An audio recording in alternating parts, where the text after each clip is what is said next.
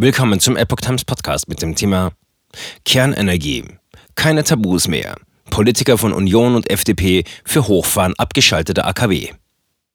Ein Artikel von Epoch Times vom 24. März 2022. Unions- und FDP-Politiker verlangen eine Reaktivierung bereits abgeschalteter Kernkraftwerke.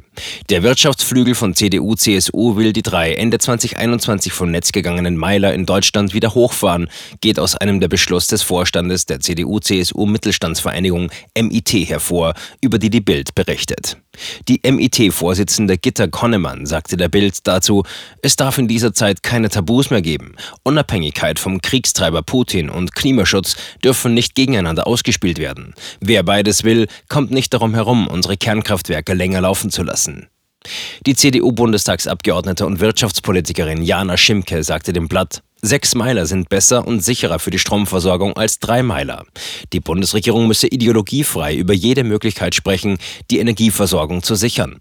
Auch der FDP-Fraktionsvorsitzende in Schleswig-Holstein, Christopher Vogt, hält ein Wiederanfahren der drei 2021 abgeschalteten Kernkraftwerke für sinnvoll.